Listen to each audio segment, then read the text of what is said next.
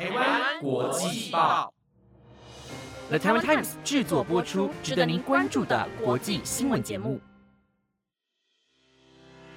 欢迎收听台湾国际报，我是蔡婷，马上带你来关心今天十月十一号的国际新闻重点。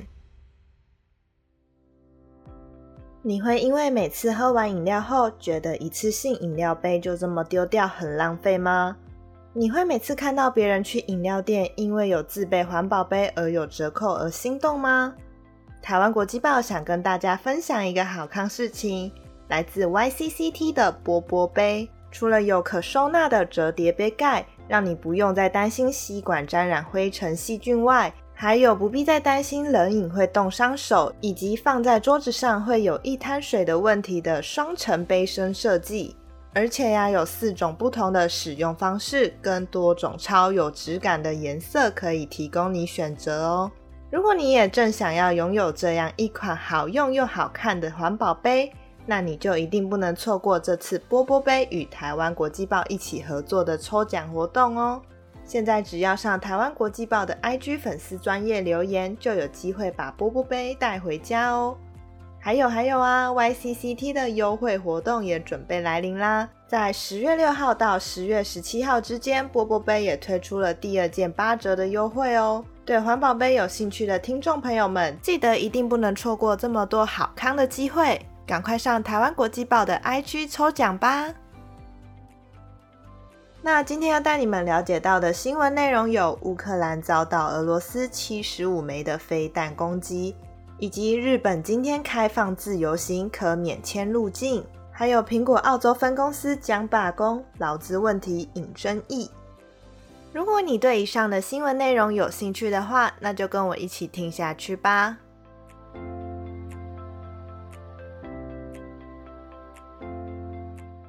首先，今天的第一则新闻带您关心战火持续延烧的乌俄战争。昨天，俄罗斯向乌克兰首都基辅发射大规模的飞弹攻击，而这次的攻击造成了至少十一个人的死亡，六十四个人受伤。俄罗斯总统也透露，这次的飞弹攻击是为了报复乌克兰在本月八号炸毁克里米亚大桥的复仇行为。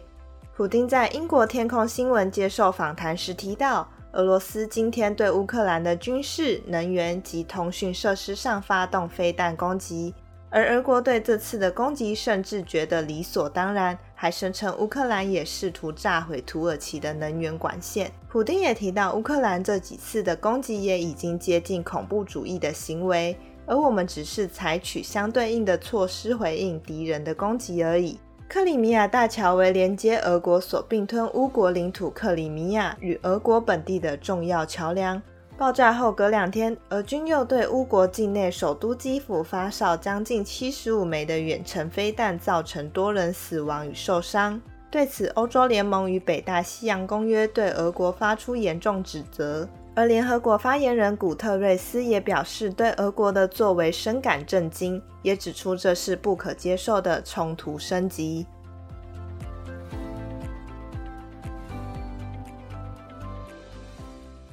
接着带你来关心今年诺贝尔经济学奖的得奖名单。今年的经济学奖是由三位美国人共同获得，分别是伯南奇、戴蒙以及迪布维格。而这次的获奖也是为了表扬他们对于银行业以及金融危机的研究。西元两千年时，伯南奇提出大节制的理论，指出近十年来因为国际经济的结构变化，使得发展中的国家经济稳定性提高，货币及财政政策的影响力减弱，全球经济出现不易振兴的衰退现象。而戴蒙以及迪布维格在一九八三年提出戴蒙迪布维格模型。这个模型解释了银行为什么存在，也分析了银行在经济学世界扮演着什么样的角色。研究银行倒闭时，我们应该要怎么做，又要如何避免这样的事情发生？他们也认为，经济危机时必然要保护银行。要是银行倒闭，经济社会必然会有很大的动荡，因此政府必须要有另外的替代方案来当银行倒闭的最后防线。这三名学者的研究对现今的经济社会相当重要。他们的研究不仅加深了我们对于银行危机以及金融危机的理解，也降低了经济危机对于现今社会所带来的风险。对全球人民来说是非常重要的一大迈进。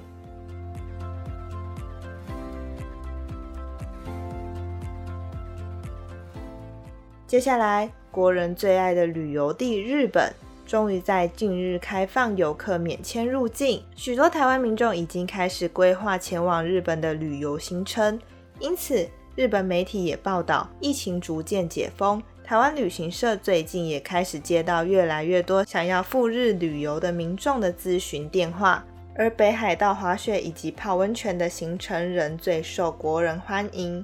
日本这次的边境开放措施，也是时隔两年半以来第一次解除对外国旅客的限制，包括开放自由行、取消游客入境人数上限等，也恢复了台湾、美国、英国等六十九个国家免去短期逗留签证。不过，来到日本旅游仍然要出示世界卫生组织 （WHO） 所承认的三剂疫苗接种证明。如果没有接种疫苗，也要提供登机前七十二个小时的 PCR 阴性证明，方可入境日本。日媒也指出，随着日本确诊数逐渐下降，日本政府也重新调整相关防疫政策，例如在室外可以不用戴口罩，而在室内方面，目前有想要修改为只要可以保持安全的社交距离、少交谈，在室内也可以不用再戴口罩了。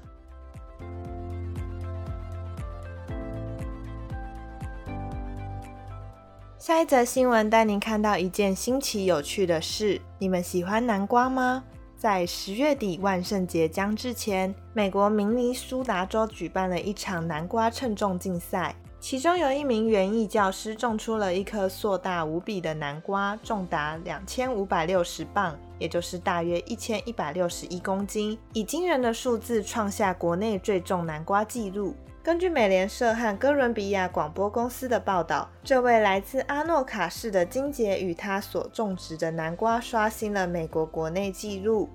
赢得了北加州年度南瓜称重大赛的冠军。金杰为了这场比赛，一共开了三十五个小时的车，把他的巨大南瓜载到旧金山南方的半月湾。还好，最终辛劳没有白费，在第四十九届南瓜称重世界锦标赛创下优秀纪录。金姐也曾在二零二零年拿下北加州同一项的竞赛冠军。她今天带来的南瓜打破了上周才在纽约刷新的两千五百五十四磅的南瓜纪录。金姐说明尼苏达州今年年中很不错，但那边的春天非常的艰苦，所以要在明尼苏达州种出来本来就不太可能，只能抱着希望而已。但却意外的成功了。至于在金氏世界纪录上，目前全球最重的南瓜是由一名意大利人在二零二一年时所种出的。那颗南瓜重达大约一千两百二十五公斤，实在是非常的厉害。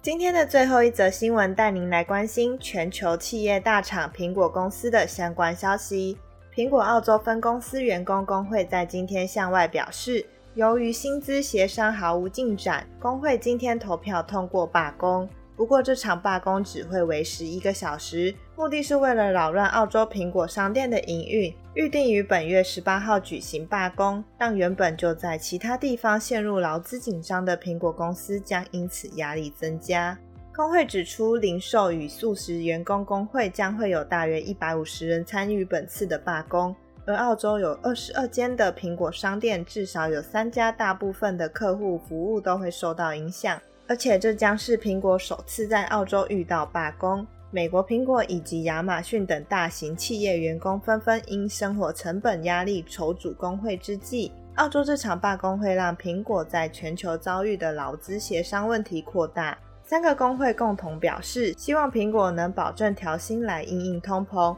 并给予周末连续两天的休假日，而非分开的两天。澳洲目前的通膨率约百分之七，为中央银行目标的两倍。苹果公司对此则表示，基本时薪已经高于业界的十七趴了，全职人员也享有周末假期休假的保障。